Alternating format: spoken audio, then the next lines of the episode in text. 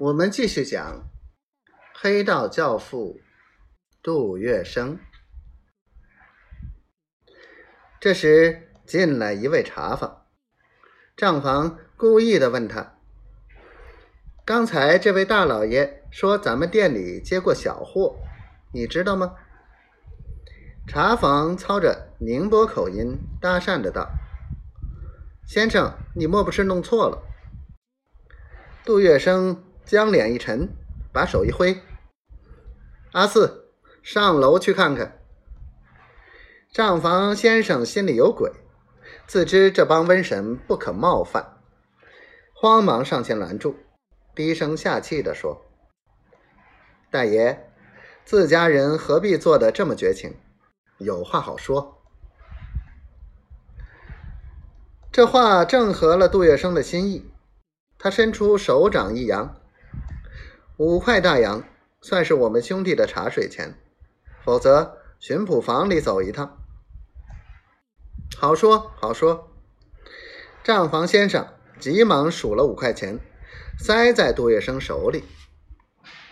杜月笙把大洋向空中一抛，伸手一拢，轻巧的往袋里一塞，说声再见，头也不回，推门便走。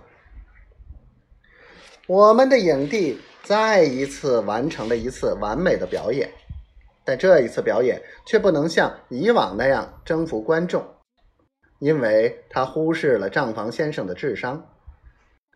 待杜月笙一走，账房先生如送走瘟神，松了一口气，连忙上楼把刚刚发生的事情告诉陈老板。陈老板也是十六铺滚过来的。不知哪门小角色冒充巡捕上门来敲竹杠，他立刻写了一张禀帖，要账房拿些大洋，叫过茶房来。你马上去巡捕房走一趟，查查刚才这帮人的来历。巡捕房的包打听与三教九流都有来往，见到仁和客栈老板送来的钱和信，收下钱后，马上马上派人查找。不一会儿就知道了杜月笙的底细，巡捕房立刻发了一张传票到小东门的烟花店。这时，杜月笙正在十姐妹的九妹房中，与一丝不挂的九妹分享胜利的喜悦与激情。哐一声，门被踢开了，两名巡捕冲了进来，用乌黑的枪口对着杜月笙说。你冒充巡捕，敲诈勒索，你被捕了。巡捕们的架势让杜月笙一时有些慌乱，他与九妹迅速穿上衣服，茫然不知所措。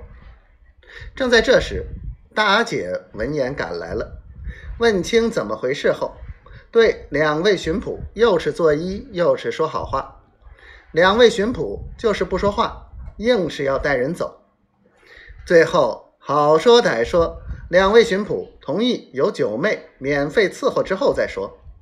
结果九妹为了杜月笙不被抓走，使出了看家本领，把两位巡捕服侍的舒舒服服。巡捕同意由大阿姐为杜月笙做保，暂不带人。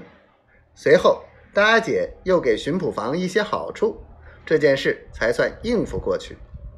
但是陈老板仍不罢休。